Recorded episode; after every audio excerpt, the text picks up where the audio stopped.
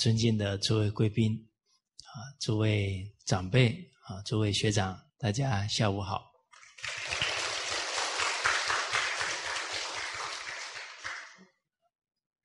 我们刚刚有提到啊，改习为立命之基，改掉习气啊，是改造命运的重要的基础。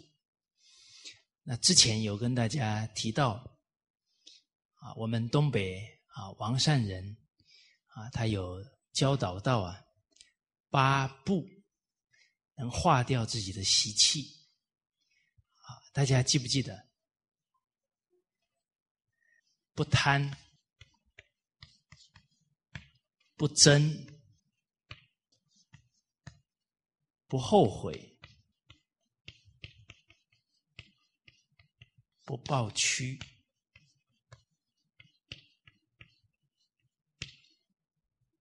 不怨人，不着急，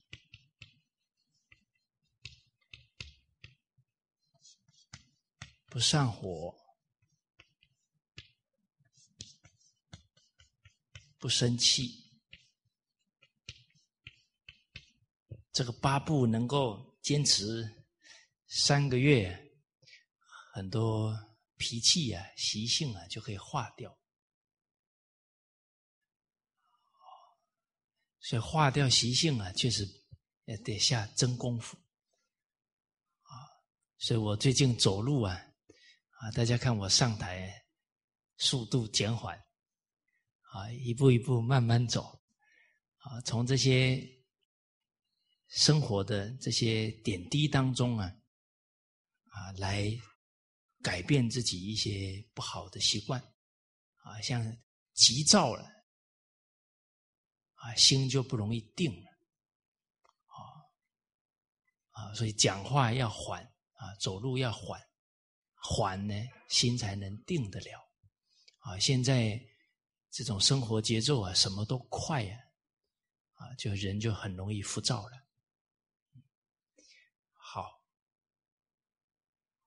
啊，是不着急，不上火，不生气，还坚持三个月啊！啊，大家选一个良辰吉日啊，开始算日子。好，然后去买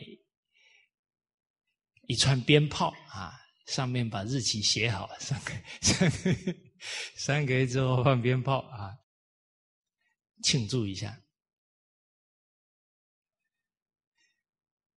包含我们。刚刚谈到啊，这个不傲慢，要谦卑啊，这个习惯要能转过来啊，那还是要时时下功夫的啊，甚至啊，每一天呢都应该，呃，比方写日记啊，找人家的好处，都看人家的优点呢，就不容易傲慢啊，这个也是。啊，王善人，哎，指导啊，他的学生呢，还有我们后世的人呢，就找好处，开了天堂路，啊，认不是，闭上了地狱门，啊，哎，这个刚好啊，我们有一位王学长啊，他就有提到啊，这个方法啊，供养给大家。好，我们给他掌声鼓励一下哈。哎，我们之前有讲到啊，啊，对的事要赶快去做，是吧？啊，舜王就是闻一善言，见一善行啊，啊，闻到一个善的教诲，见到一个好的榜样，他就马上去效法了。若绝江河。他那种当下去例行效法的状态，就想好像什么那个黄河溃堤那种气势，谁都不能阻挡他断恶修善的决心。哦，落绝江河的那种改过的气势，啊，我们很可能，呃，一个不如意了，啊，或者别人的一个调侃呢，我们就不想去做了，啊，那这样就不是舜王的好子弟喽。啊，我们效法这些古圣先王的精神。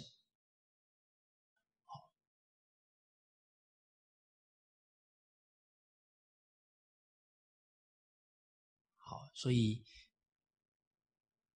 在姜太公劝周文王，也说到啊，树善不祥。这个树就是停留。就是我们闻到好的教诲了，然后停留不去做它，这样的人生不吉祥。为什么？对的不去做，就是随顺习气了嘛？怎么可能会吉祥呢？啊，所以该道歉，赶快要去道歉的。啊，该认不是，体会到了就去做，不要停留。哦，哎，觉得对的事，那就要赶快去做。哦，比方。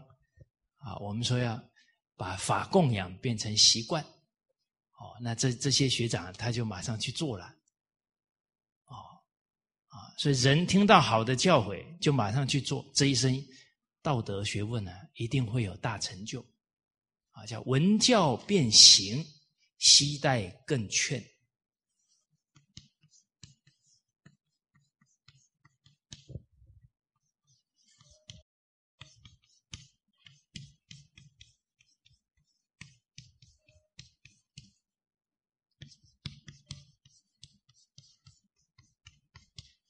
闻到好的教诲，马上就去例行的，那他不需要再有人去劝导他了，他就能有很好的成就了。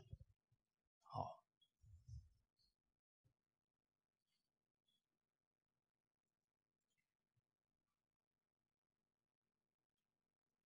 那我们具体来看呢，我们可以啊，每天写日记的时候啊，啊找。今天所接触到的一切人的好处，啊，我们就谦卑啊，去效法他们的好善，啊，榜样啊。这个认不是人一查自己不足了，他就不会傲慢，啊，要闭上地狱门，啊，今天处事当中啊，什么话讲错了，啊，什么事做不妥当。都能每天呢沉静下来反省，每天都这么做啊，都写日记啊，变成一种很自然的习惯，最后就内化了，随时都提得起来，都能找好处，都能认不是啊，这个傲慢就调服掉了。好，那这个学长啊还提到呢，可多为人服务。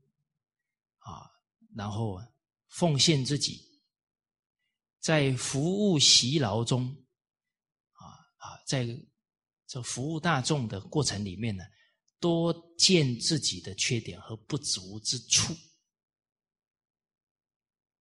好，那他就时时啊啊看到自己的不足啊，去提升了啊，所以在服务别人过程呢，能够时时反省自己啊。呃，在利人的过程当中啊，是自利，自己也受很大的利益了。好，而且呢，在服务他人过程呢，会常遭人批评指责，啊，受委屈而能修谦让，不与人争。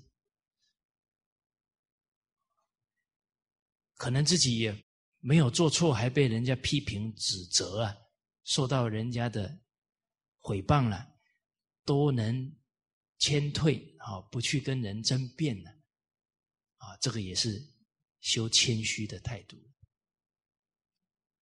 啊，刚刚我们讲到这个八步了，就不抱屈啊，在任何一个因缘当中啊，啊，不要升起了自己受委屈的。一个念头啊，因为你一觉得受委屈啊，可能就会埋怨，就会抱怨了啊，这种情绪啊，就一个就接一个的，哦这岂能尽如人意呀？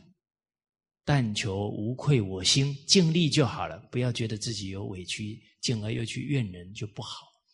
啊，现在这个时代呢，在处事当中啊，会有不如意，啊，会有一些受到误会指责啊，这个也很正常。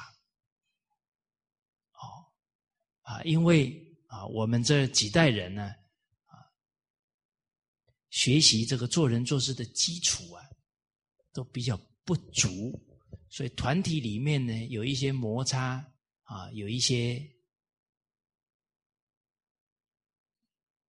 状况出现呢，这个也是很很平常的事情了。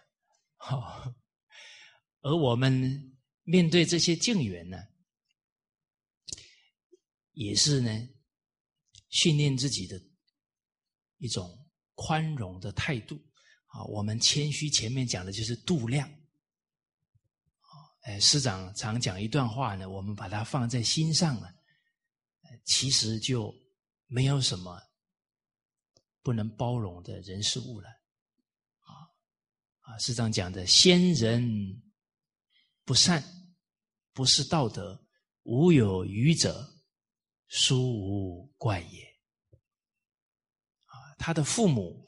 他的爷爷奶奶，甚至他的曾祖父、曾祖母，都缺乏传统伦理道德的这些教诲，所以几代人都缺乏了。这个时候去指责啊，其实意义都不大了。啊，首先包容啊，进而自己先做对，正己不求于人，不要求别人，正己啊，自然才能够化人啊，所以在这个时代啊。别人对不对啊？不是最重要的事情。首先自己要先做对了，要先尽本分。我们自己都没做对呀，再去讲别人，其实人家心里面也不可能会服气了。啊，所以在格言联璧当中啊，有一段话很好啊，叫“大其心，容天下之物”。啊，大家现在在读这个京剧哈，啊，边读有没有这句话有没有入心呢？大家刚刚在想这句话有没有？深呼吸一下，大其心嘛，啊，深呼吸，胸怀比较大了，大其心，容天下之物。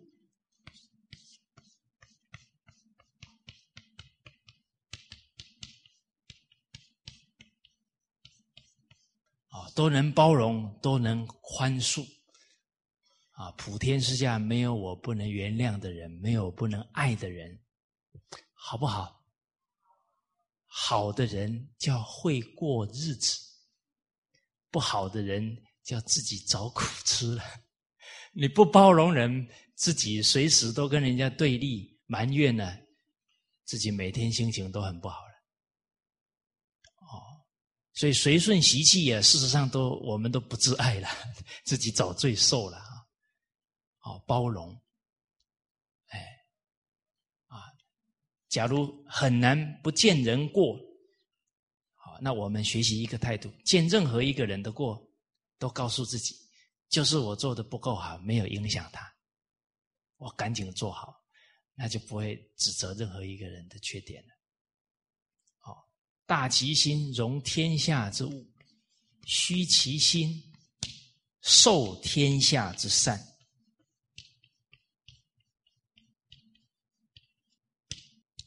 心随时保持着谦虚啊！任何一个人的优点，马上学习起来；任何一个人的缺点，马上反省自己。哦，那是真的是得日进，过日少。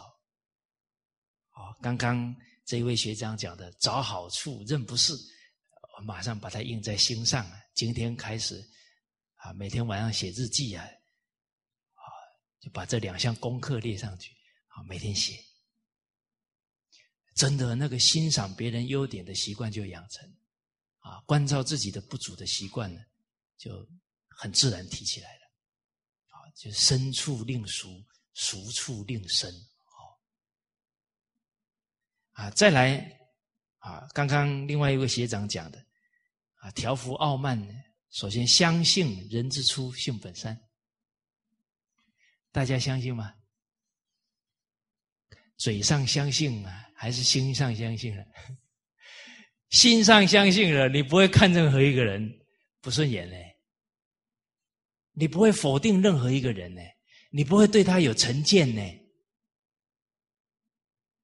因为他有那些坏习惯呢，那是习性，本来没有的，一定可以改掉。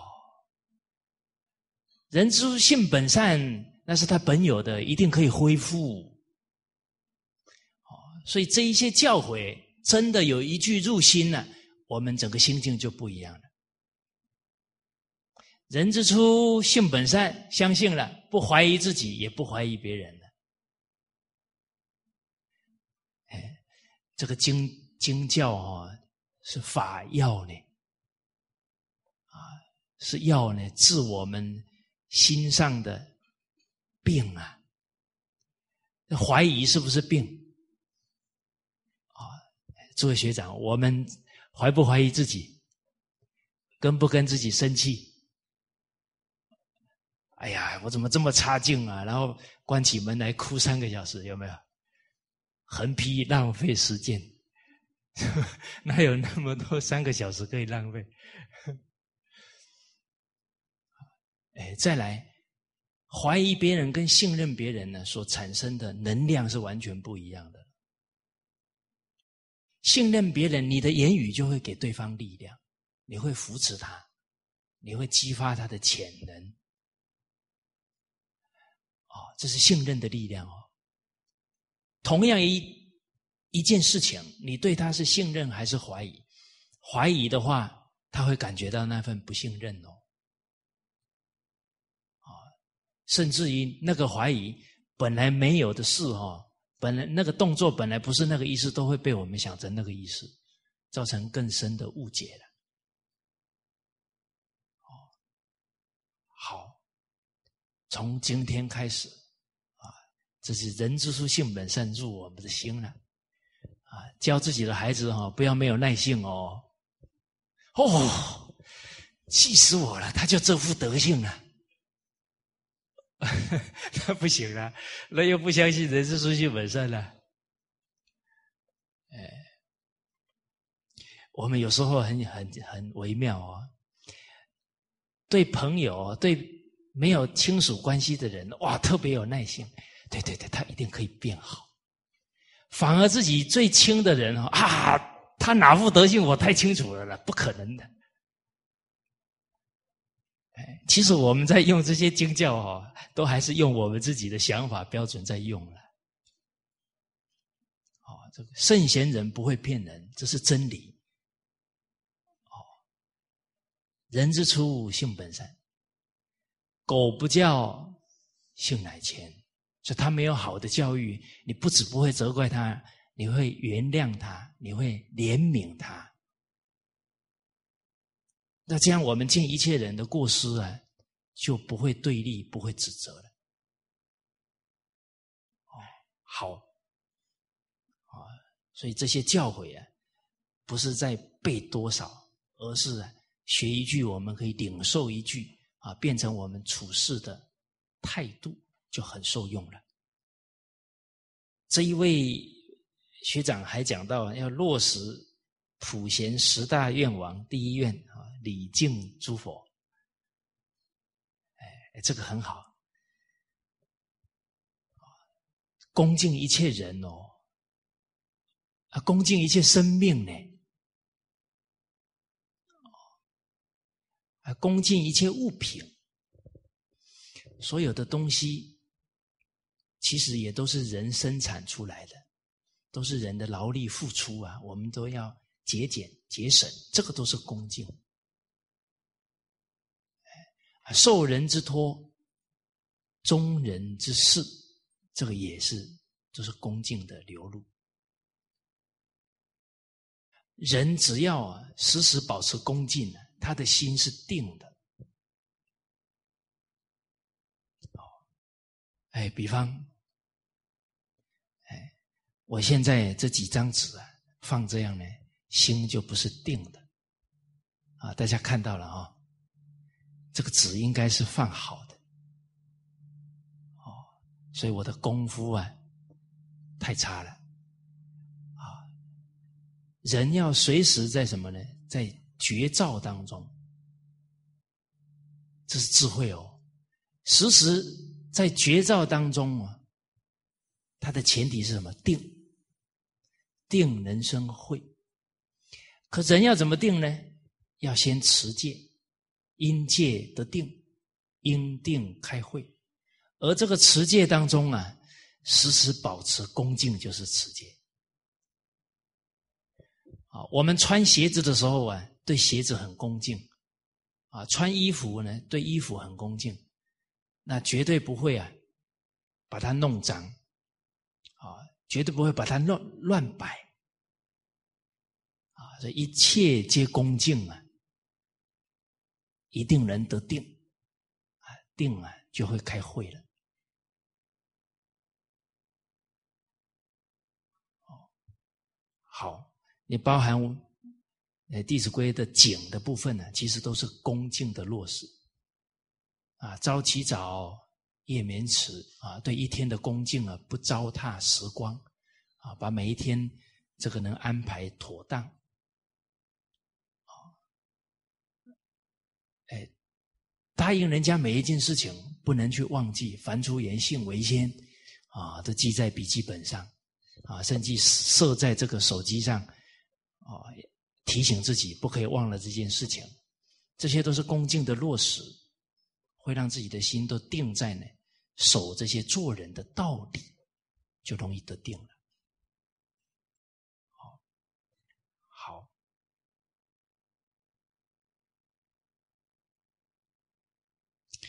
我们接着呢来看这个下一句啊。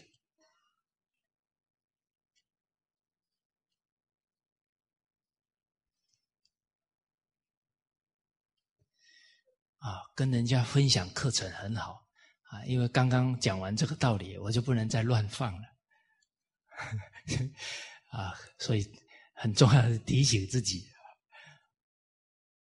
啊。下一句经文呢，讲到相曰：“劳谦君子，万民服也。”啊，这个勤劳和谦虚的君子。他勤劳了，他就付出很多，但是他不邀功，啊，觉得都是应该做的，啊，而且处事很谦退，万民服也，必然会得到万民的敬仰，归附他，啊，呃，又勤劳肯付出，又谦虚，他这种德行啊，他就有感召力。哦所以有德才有仁呢，啊，其实现在很多的企业团体啊，都想求发展，都会感觉到啊，现在最缺的是人才。很多人啊，用高薪，用很多方法啊，想去留住人才，可是好像很多方法。其实都达不到很好的效果，为什么呢？因为没从根本呢去了解这个道理啊。所以大学里面讲有德只有仁呢，德他就能感召到志同道合的人。你说那一家公司也感召不少人呢，他是用钱呢。可是他确实感召人来啦。假如用钱感召人来啊，铁定啊，流动率很高，是吧？哎，我们不能看似哦，很多人呢就问题解决了，这个看似太片段了，太浅了，只看眼前有没有解决问题。哎，用很多钱找的人来了，他是用钱而来的呢，这以利教者，利敬而教书啊。他没有利益了，甚至有更有利的地方了，他就跑那里去了，他就不愿意留在这里了嘛。啊，以利教者，利敬而教书；以事教者，事亲而教绝。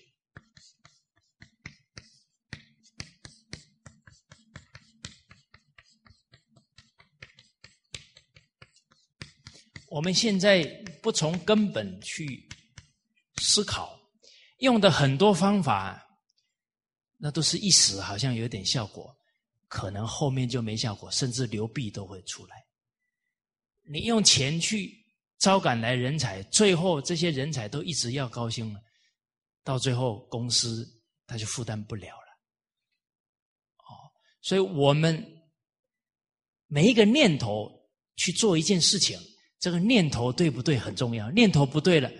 再怎么努力啊，那个结果都是不好的，啊，所以举臂正因呢，一个人要做一件事，他在思维的时候，一定要跟正知正见，要跟真理相应，不然他再怎么努力啊，最后事情还是做不好。对呀，你用力了，那赶来的是力尽而教书的，他只重力啊，轻易了，以事教者。哦，他很有地位，很有权势啊！你就跟他交往，他利用这个权势，利用完了，他觉得没有利用价值，事轻则交绝，还是靠不住啊！以色交者啊，以外在的美色来交往啊，以色交者，花落而爱语。这美色不可能维持太久，而且人因好色的，那他随时都会再被色所吸引，那这个关系是太脆弱了，啊，所以现在感情纠纷那么多，因为他感情的出发不是情义，不是道义，而是欲望，当然靠不住了，花落而爱雨。这个雨就是改变了，啊，应该是以道教者，天荒而地老，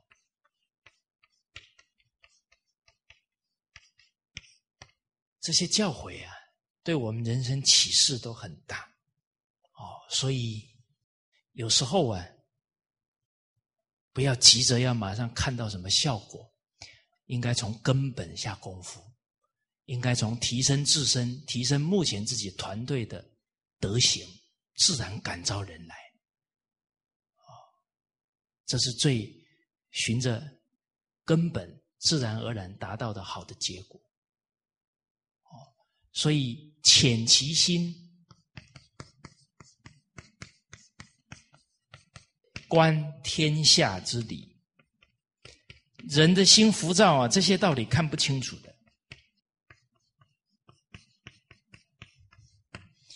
我们种种问题呈现出来，基本上呢都是根本出了问题。家不能起了，是因为身不能修；身不能修，是因为心不能正，意不能成。心不能正，意不能成，为什么？因为不能调伏习气啊，不能格物、格出欲望，都是根本上的问题。啊，所以我们能时时查根本呢。这个是潜其心啊，观天下之理了。平其心，论天下之事。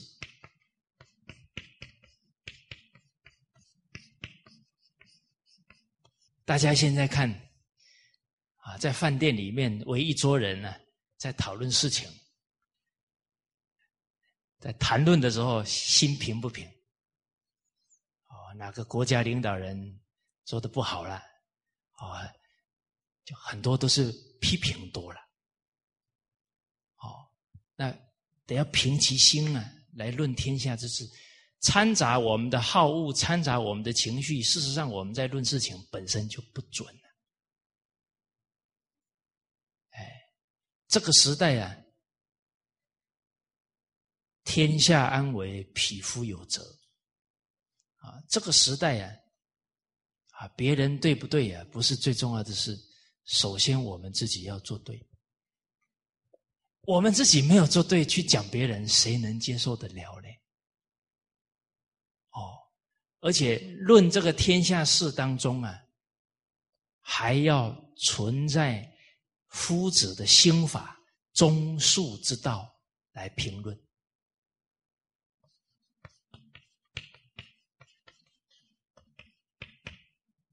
中是什么？我尽了力了没有？啊，都是批评自己都没有努力了，那这个就不是平气心了，心不在正念当中了。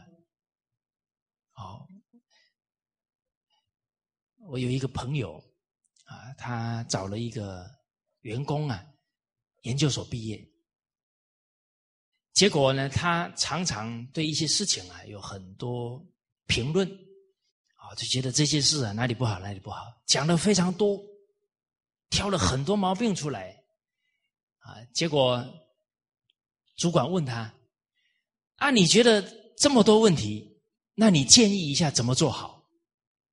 哎，他说我不知道，就是现在学历很高啊，他练就了找毛病。但是你问他建设性呢？怎么改善？他他没没做法。哇，那这样就不妥当了了，都没想到自己怎么去改善这件事情，就只是练出了挑毛病出来了。哦，而我们今天在一个因缘里，或者在一个团队里面，我们都只是想到，我来到这个因缘，就是跟这。这一群同仁有缘分，我要习这个缘啊！我不挑这个团体的毛病，我只想着这个团体缺什么，别人不做，我先来做，我带头做好，这个才是中的一种体现出来啊！我们不批评自己的国家，不批评自己的团体，现在国家最缺什么，我尽力先去做好。国家不孝啊。社会人心不孝，我先做孝；人家不廉，我不批评，我先做廉出来。哦，这这样的心境啊，才能平其心论天下之事。这样，所有大家一起探讨事情的时候，才能有所收获，找到自己的本分跟定位。不然，谈到最后都是骂很多的人而已了，那造口业了。术。在评论过程当中呢，厚道啊，很多事情也不容易做，哦，不要太苛刻啊，去批判，这个就是术，有中术之心啊，平其心论天下之事，啊，定其心应天下之变。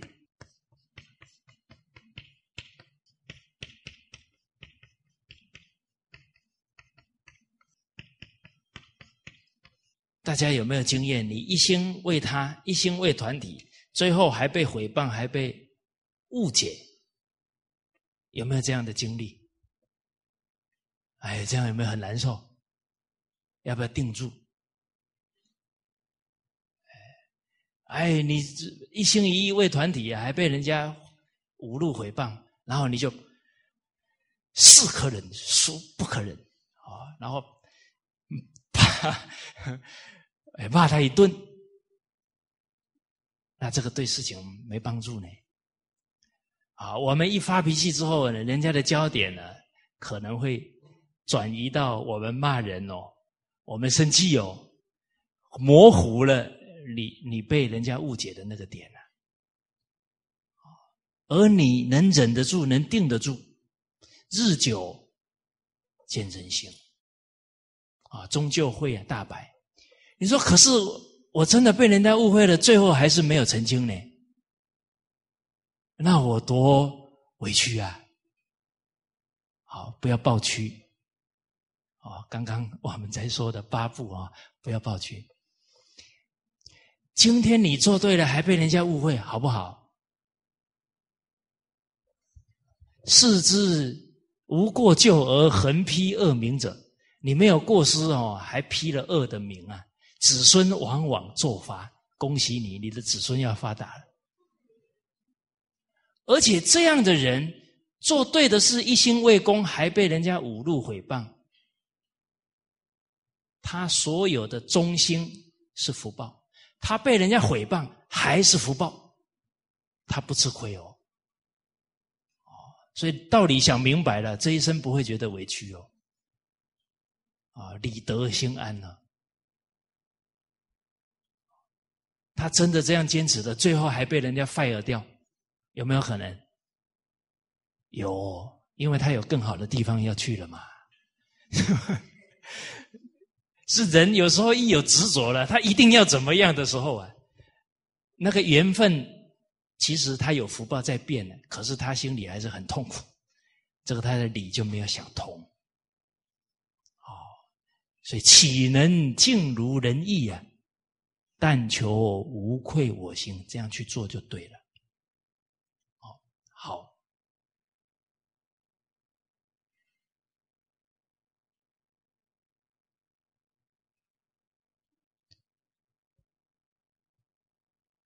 好，这个定其心啊，应天下之变呢，很重要啊。我们在一个团体当中啊，啊，人事上的一些冲突啊，一些。不愉快呀，他不可能没有。这个时候，一个领导者要定其心，他不能卷进去这些情绪当中。定其心哦，啊，兵来将挡啊，水来土掩，而且这个心要定啊。人为什么定不了？人有私心就定不了了。人有偏心就定不了了，人有爱憎就定不了了。哦，这个都是我们的弱点呢。我们有这样的他心呢，哎，人家一讲话就很容易激怒我们了啊，他知道我们讨厌谁哦，就讲那个人。哎呀，你知道他在背后说你什么吗？哇，我们听两句暴跳如雷。冲啊！我去找他理论去了。哦，这个要定不容易，要去私心的人才定得了，要去爱憎的人才不会被境转。你对每一个人要平等慈悲的时候，你才能够不被境转呢。哦，好。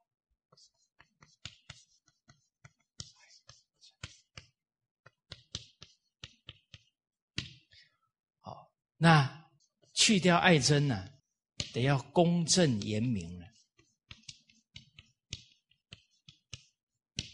不偏私，处理任何事情呢，公正严明。这个严呢，首先是呃对自己的念头，在处理事情的时候，这个念头不能起情绪。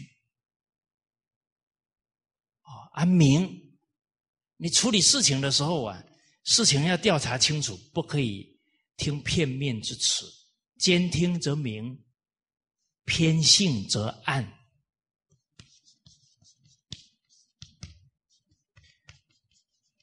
我们很容易听我们喜欢的人的话，啊，我们比较看不顺眼的人的话，我们有时候就不喜欢听他的话，啊，兼听则明。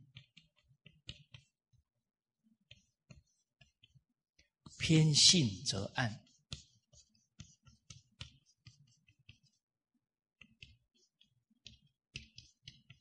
好，所以这个必须要客观了解情况啊，才好去处理。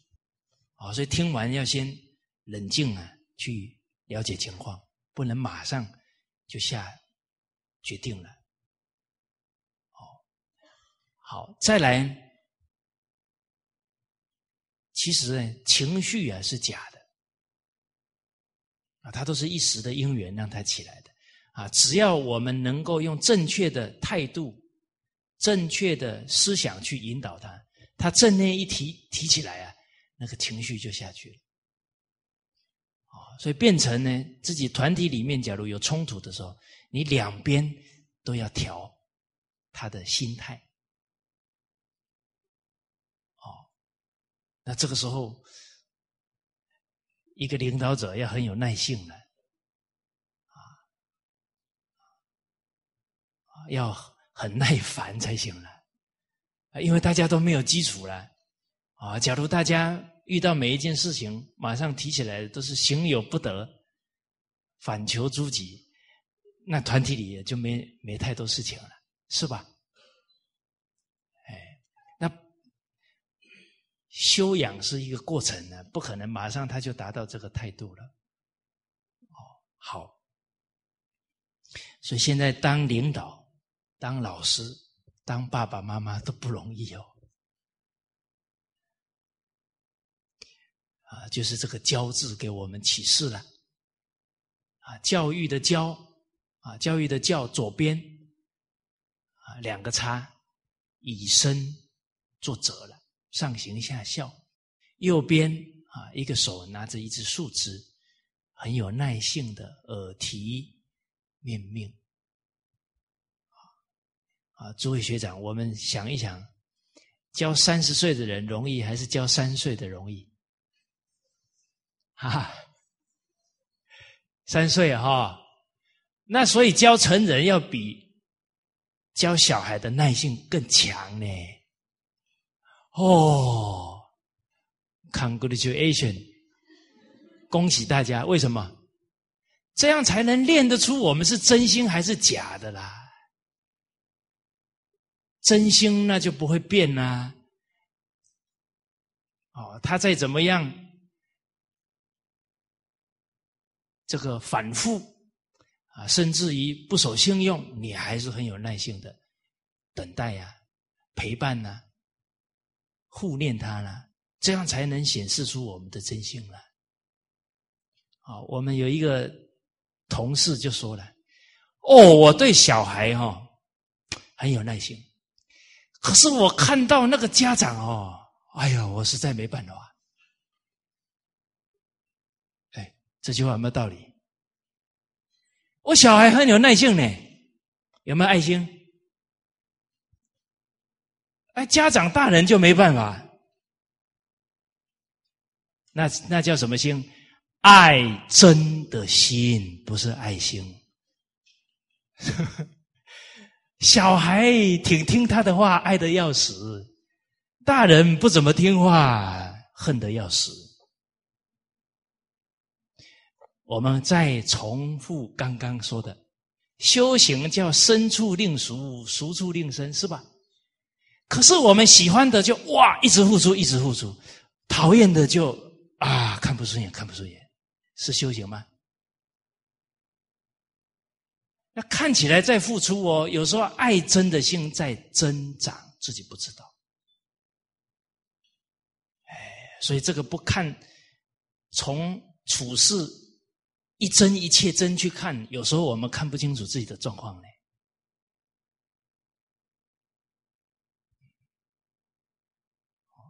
也，包含很多人很用功哦，哇，每天读经读好几部哦，都不浪费时间哦，用不用功？哎，不能看相上哦，哇，他很用功哦，哇，一直读经啊，突然他先生说：“哎，帮我做个事，别吵了，我在用功呢，用功啊，谁都不能吵他，这个用功哦。”他的心念里面有什么？我要用功，这个我值在增长。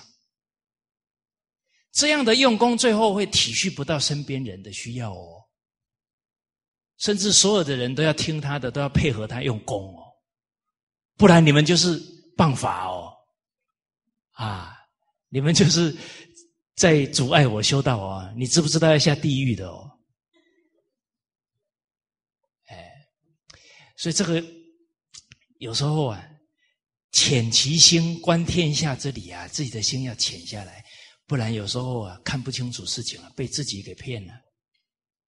啊，有一个先生，啊，他很精进哦，很用功哦，刚好他太太啊遇到瓶颈，心情很难受，就来找这个丈夫啊，啊，我现在遇到什么瓶颈？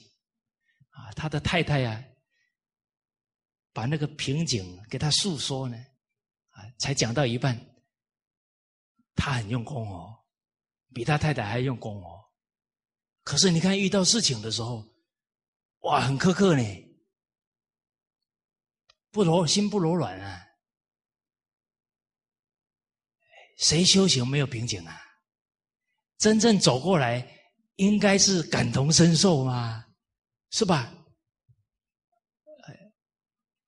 可给太太抱一下，一抱，哎呀，都是我不好啊，都是我没好好好协助你，是我的错，不是你的错。大家想一想，这个丈夫讲的这段话，太太什么感受？马上一股暖流就上来了，过关呐，领妻成道啊，是不是？对呀，你在任何一个时候是反省自己呀。太太的错也是我的错，因为我没有很好的护念他。这种正念相互交感，太太的正念不正能量不就起来了啊？反而很精进了，变成道理都很通了。常常都是要求身边的人，这样就不妥当了。哦这还有这个看起来很精进的男士啊，他不行啊！我又抱我太太，又起邪念，怎么办？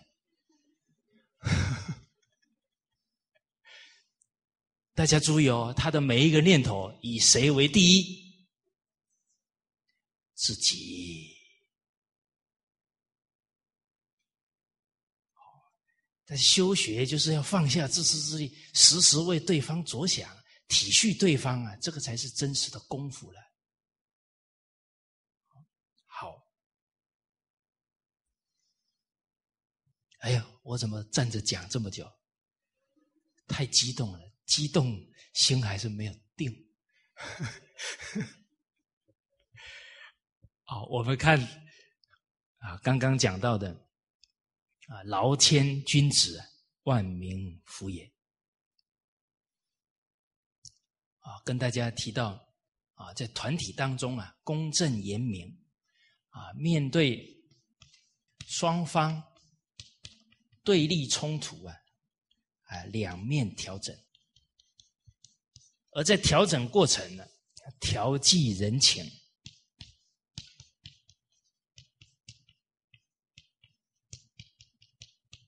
发明事理。人在愤愤不平当中，他很可能有不被理解的部分。这个时候，你能先理解他，啊，这个话一出来啊，他的心情就比较平和。你不要一下子又批判他，又又拿道理压他，他就更不平。哦，哎，你你这个做啊，你的用心也是很好的。哦，这个我能体会啊，他觉得你能理解他这些部分呢，啊，接着你再。慢慢引导他，啊，不要陷在这个情绪里面，啊，怎么样理智的来圆满这一件事，化解这件事？这个时候再拿这些好的教诲来供养他，发明事理。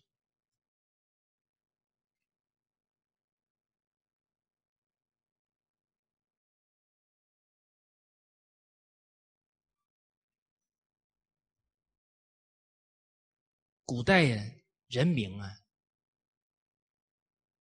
非常善良啊，只要呢这个国家社会啊有圣贤君子出现啊，他们都会啊效法啊他们的行持啊，像范仲淹、司马光啊，这是宋朝的名相。啊，当时候老百姓啊，在菜市场、大街小巷啊，常常都会谈论到啊这些圣哲人他的风范呐，他家里的事情啊，来效法。在春秋时候啊，齐国啊有一位贤相啊，晏子啊，他的故事啊，我们啊之前呢也交流过不少。而有一次呢，这个齐国啊，他们打算呢进攻这个莒国。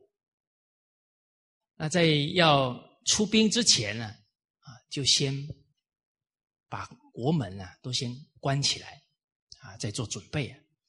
结果这些国门都关起来啊，老百姓呢不知道什么情况，所以以为是国内发生动乱了。所以都在村子口啊，都拿起兵器啊，在那里啊，这个严阵以待。然后这个情况啊，就传到国君那里了。说：“哎呀，怎么老百姓吓成这个样子，通通拿着兵器了？啊，这个国君也很头大，这个情况怎么办？啊，有一个。”臣子啊，叫虽修相，他就给国君讲了，说国君呐，你赶紧啊，去传话给老百姓，说国家哪有动乱？晏婴不就在我们国内吗？怎么会有动乱？哦，他这个话一传出去，对呀，晏婴在我们国内，不可能有动乱。走了，走了，回家了。就是他，他一个大臣呢，就能稳定整个国家的军心呢。哇，你看他的德行，让老百姓多佩服。好，故事听完了，给我们什么启示啊？啊，假如你这个家族说，我们这个家族只要有谁啊，就搞定了，任何事情啊，他都能够化解。还是我们在一个团体里面啊，有谁在安呐？搞定了，没问题啊。那整个劳谦君子啊，万民服也了啊。所以人要有志气哦啊，在家族当中啊，在团体当中啊，要当定心丸啊，自己在了就能化解种种的啊这些。危机情况，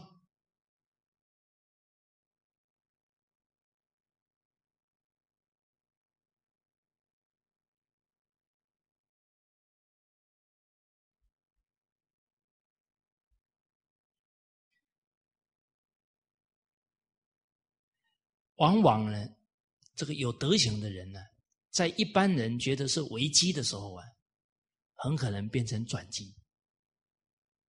啊，像周朝的祖先呢，啊，太王，啊，当时候他是国君呢，结果旁边有很多外族啊，一直来侵夺他的国家，啊，一开始啊，啊，要一些财物，后来要珠宝，都给他了，他还是一直侵犯。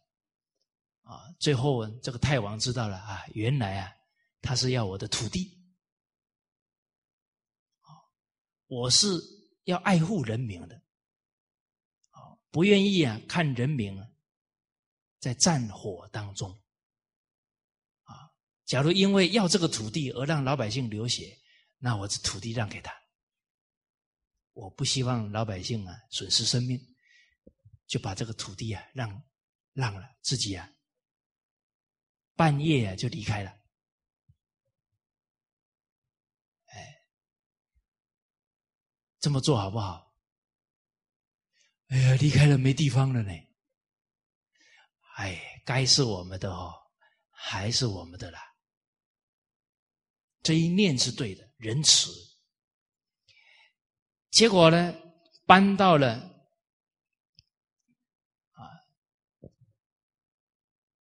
这个岐山之下，老百姓说啊，为了不伤害我们的生命啊，他宁可放下这个国土啊，到其他的地方去。这样的人太仁慈了，走到哪我们跟到哪，所以他的国家更大了。啊，这老百姓都来归附了，万民福也了。好，我们看这个下一句啊，啊，一百二十四句。得日新，万邦为怀；志志满，九族乃离。一个人德行啊，日日增长，日日可以革新。这个万邦啊，就是天下万国为怀。这个怀就是感怀、感佩啊，进而来归附。啊，所以天下万国都会感怀来归顺，自自满，啊，自己的心智非常自大自满，九族乃离啊，最亲近的亲戚啊，九族啊，也会离开我们啊，也会离散，啊，就像商纣王啊，当时候他的叔叔劝谏他，啊，像比干劝谏他，他还杀了比干呢。那这个铁定是九族乃离了，这个太狂妄了啊！所以当时候纣王的军队啊有七十万啊，周武王的军队啊少很多，不成比例。结果呢，两军对峙啊啊，这个纣王的军队七十万呢啊就打过来了。啊结果这个士兵啊，走走走走走，往前走啊，突然呢，倒戈，哦，他们本来向前哦，最后转过来打纣王，啊，这叫战前倒戈了，啊，因为纣王已经失去人心了，最后武王啊，革命成功了，啊，这个九族乃离啊，所有的军队都背叛他了啊。而这个智慧满呢，其实是在不知不觉当中的。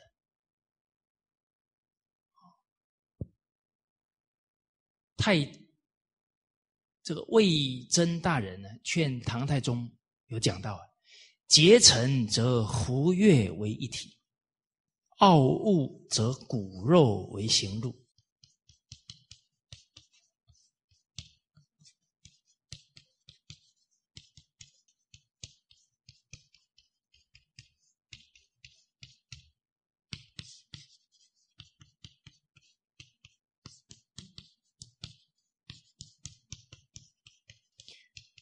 一个人自成的心了，不同的种族啊，都可以团结在一起，胡越为体。当时候唐太宗在世的时候，哇，很多不同种族的，通通来归附大唐呢。哦，真的是做到了哦，非常狂妄骄傲了，傲物啊，则骨肉亲生骨肉啊，至亲啊，最后都形同陌路啊，不相认了。这一句话不是指不同的人呢，是指同一个人呢，或者同一个朝代团队都有可能。前面是这样啊，后面是变成行路哦。前面是一体，后面是行路了啊。而大家想一想，这一篇文章是唐朝的文章，后世的。所有的朝代君王有没有读过这一句话？铁定读过嘛？后世哪一个朝代不读唐太宗这呃魏征写给唐太宗这篇文章？不可能不读的。他是贞观之治、大唐盛世最精辟的一篇文章啊，奏折啊。但大家想哦，都看过，几个人做到？所以顺境、富贵啊，很难不堕落的。除非有高度的警觉性。啊，请问大家，顺境好修行还是逆境好修行？逆境都很清楚，逆境来了。顺境呢？温水煮青蛙，哎呀，挺舒服的啊，慢慢煮啊，不知不觉就死了。所以逆境磨练人，顺境淘汰人。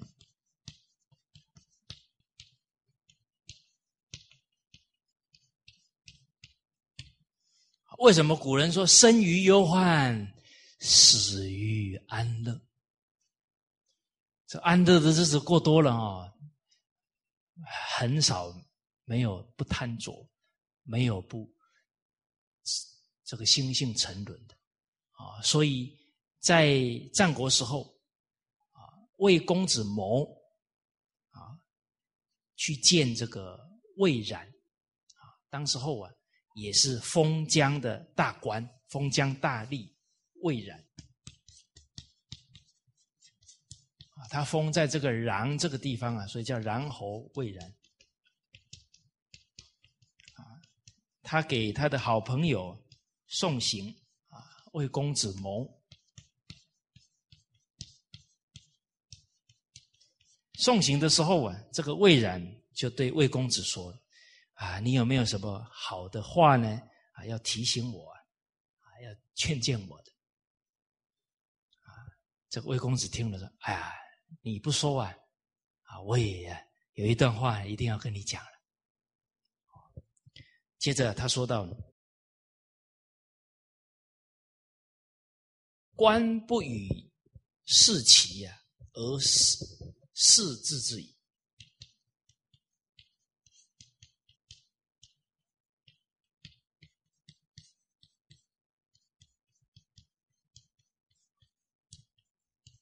而是自治乎？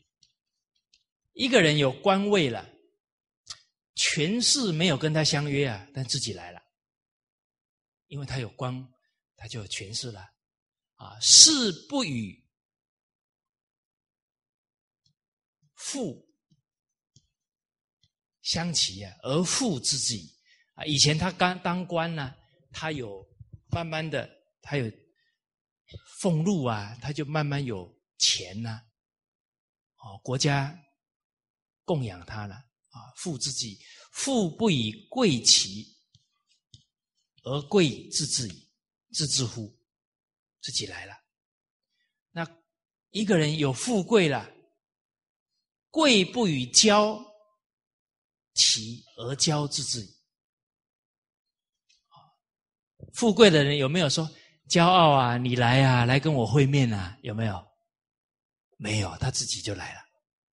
就是人在这种富贵、有权力的状况，能不傲慢就很困难。除非他有高度的警觉性，而骄之至矣。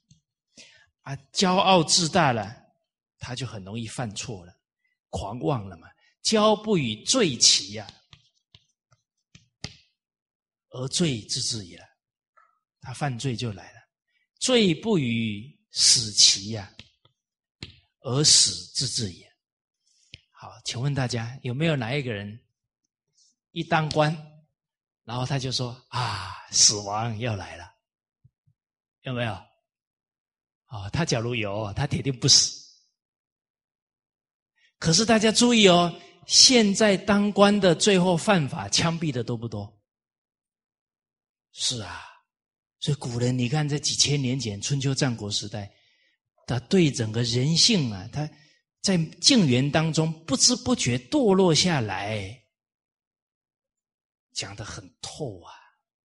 所以人不时时很慎重的去在静园当中关照自己的心呢，那真的会被自己给卖掉，不知道。而我们来思考一下。人真的在富贵当中能清醒不堕落，应该用什么心境呢来面对富贵呢？富啊！首先要感谢谁呀、啊？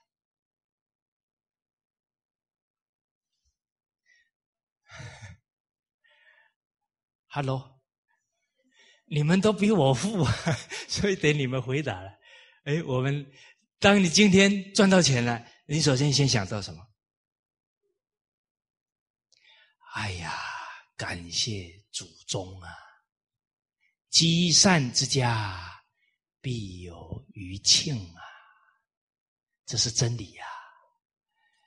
所以范仲淹中先生他精通易经啊，这天地的道理他很清楚，所以他留给他子孙有一篇文章，他就说了：“我祖先积了这么厚的德，一个人能做宰相，能做总理啊，做到这种官职啊，他的祖上要有十代积德，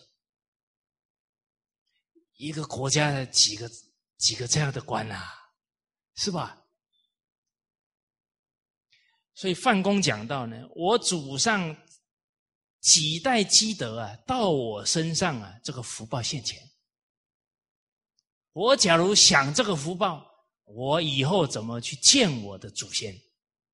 他这样在提醒自己的孩子呢。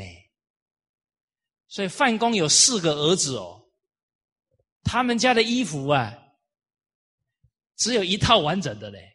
出去哦，轮流穿呢，没有浪费呢，把祖宗留下来的福报，完全去照顾所有家族的人，甚至照顾整个国家的人才呢。哪一些读书人真的有志气的，赶紧提供他读书的环境，供养他三餐，为国举才。所以范公这种胸怀啊，给他范家积了很大的福啊。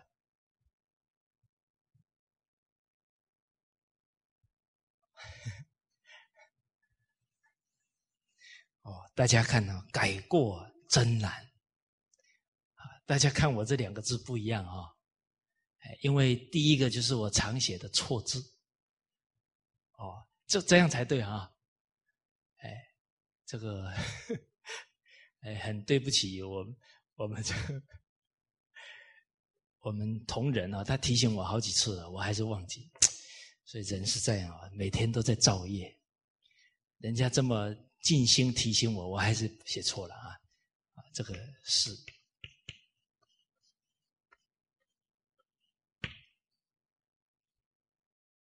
人要做到习缘真的不容易。我是，同仁这么尽心帮助我，我应该珍惜这个缘，还是写错字啊！今天要罚跪五分钟，才能长记性。好。啊，所以这个富，首先先想到祖德，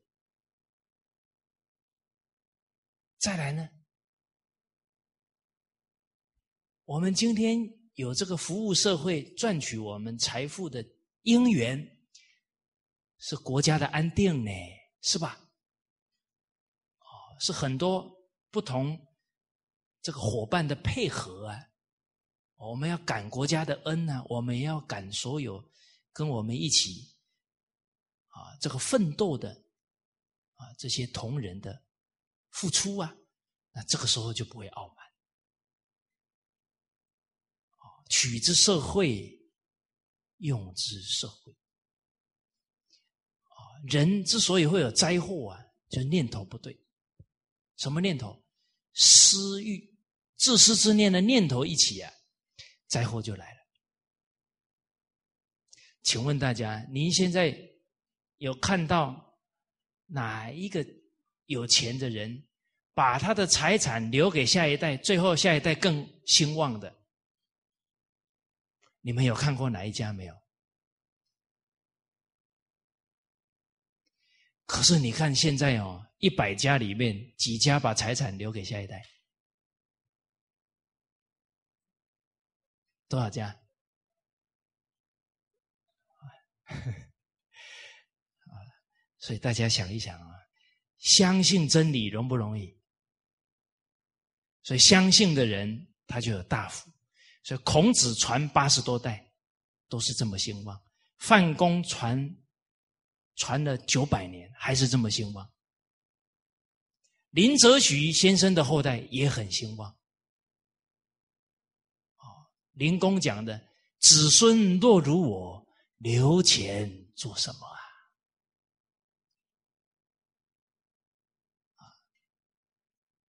贤而多财，则损其志啊！他的素质比我还好，你把一堆钱留给他，他说：“我爸赚那么多，我就不用努力了。”你把他的这个好的能力给折煞掉了啊！子孙不如我，留钱做什么？他子孙已经没有我的根性了，还留钱给他，骄奢淫逸都来了。哦所以这个都要很很有理智啊，才能真正爱得了子女呀。你看我们现在下一代都是享乐派呢，怎么来的？都是上一代他要什么就给他，就一直宠，所以下一代现在以后堪忧。哎，而且花钱的人都不知道赚钱的辛苦。哦所以这个面对富，啊，真的是要用智慧去应对了。再来贵，贵就是有地位，啊，这个有地位是因缘，啊，刚好有这个因缘，领导信任，啊，种种这些因素啊，促成我们啊有一个位置啊可以去发挥。所以要什么？要对得起领导啊，公务员要对得起国家，怎么对得起？爱护人民，爱护底下的人，把事情办好，而不是有一个位置之后耀武扬威啊，顺着自己的好恶习性去做事情，那这个就对不起栽培我们的人，对不起国家了啊！所以人。能够提起一种责任、一种感恩、一种使命，他在地位当中就不会堕落了。啊，范公晚上睡觉的时候一想，今天我不够尽力啊，为国家，他那一天就不睡觉。啊，隔天起个大早呢，更付出了，他心里才撇才安呢，才踏踏实实在睡觉。啊，他在富贵当中啊，都是以这种尽心尽力啊来回报国家对他的信任。好，我们接着来看一百二十五句啊，《易经》当中啊有讲到啊，有一道大足以守天下，中足以守国家，小足以守其身。千之谓也，这《易经》当中啊，有讲到一个真理啊，讲到一个原理原则啊，说到呢，这个真理这个道理啊，按照这个道理去做，它所产生的利益呢，大的足以可以啊安定一个国家，中呢可以啊安定天下。啊中呢可以保住啊国家，小可以保全自身，啊，指的是什么呢？啊，就是指了谦虚了。好，那自然谦虚有这么大的利益啊，那怎么来学谦虚呢？啊，首先呢，第一个学让，不要争，谦让。再来呢，要学吃亏，啊啊，不要去跟人家争夺，而且这个谦呢，谦让的态度，不傲慢的态度啊，要从对恭敬孝养父母做起。我们有时候对父母讲话都不是很客气，不是很恭敬了。其实我们处事德行有愧啊，根本上呢，还是在对父母的态度有问题。福孝德之本也，孝顺父母啊，是德行的大根大本。德有缺了，一定是孝做的不圆满。啊，对父母很多态度啊，还是习性做主啊，要从这个根上啊去对治了。好，我们接着看呢，一百二十六句啊，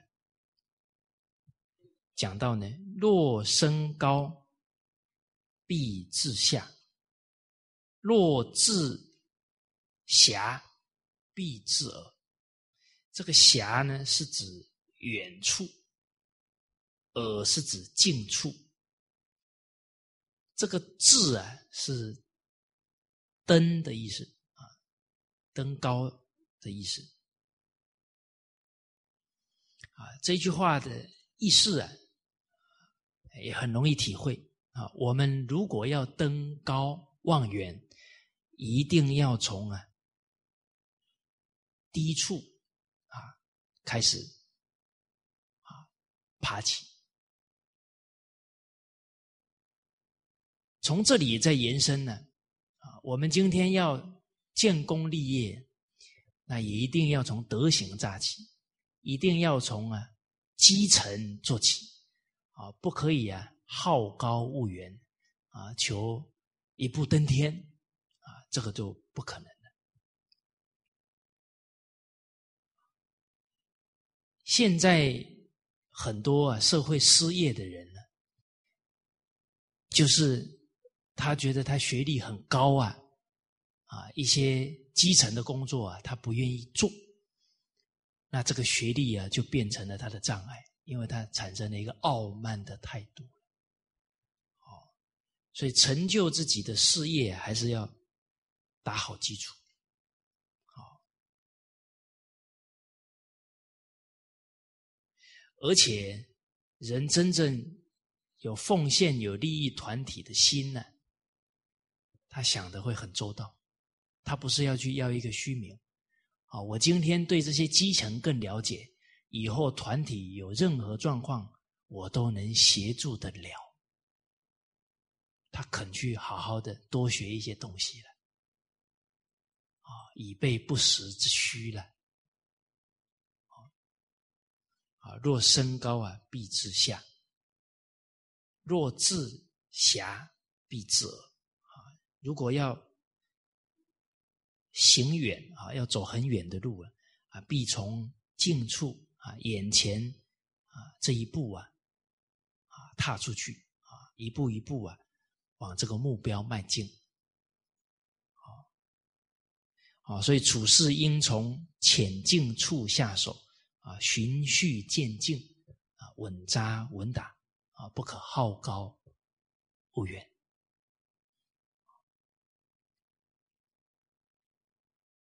啊，所以这个浮躁啊，往往都是求高啊，求名啊，就不容易看到自己啊或者团体现在客观的情况，会错估自己啊。啊，会错估团体的情况，啊，这个时候步伐跨得太大了，啊，自身基础不牢啊，就站不稳了，就会出状况，所以这个稳扎稳打、循序渐进啊，还是很重重要，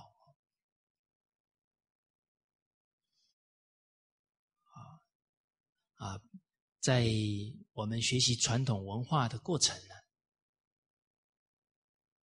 大家都还是很有善心，啊，哎，想要呢去利益他人，啊，利益大众，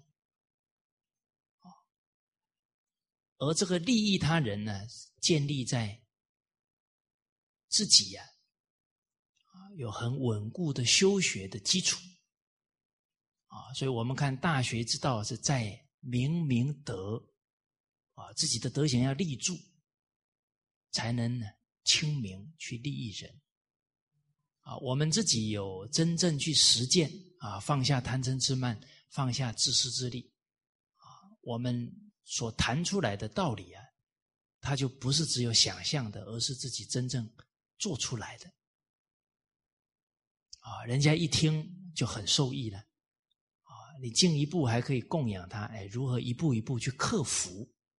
因为自己有实修啊，才讲得出这些供养。啊啊，我们自己没有自己落实的啊，然后急着要去告诉别人，人家听起来其实这个理呀，还是比较空泛呢，跟生活处事啊会脱节掉。假如这个时候我们还不注重实修啊，慢慢的就变得我们很会讲道理，但是真正落实多少啊，就很难讲了。哦，所以自己不能度啊，而能度人，哦，是不大可能。所以先觉觉后觉，自己要先觉悟了，才能够去觉悟他人。所以，真正想要利益家人、利益他人，一定要扎好自己的根呢。先修好自己的身，身修而后家齐。所以，要利益别人，一定不是一种感情的激动，他一定是啊悲智双运，有慈悲、有爱心，而且有智慧。这个智慧体现在哪？依照真理，依照经典去做啊！凡是务本，从身修而后家齐，而后利益社会啊！绝对不能呢，身没有修，家也没有齐，然后每天都忙着要去利益人啊！这个迟早会出状况的。所以知所先后，则近道矣。了。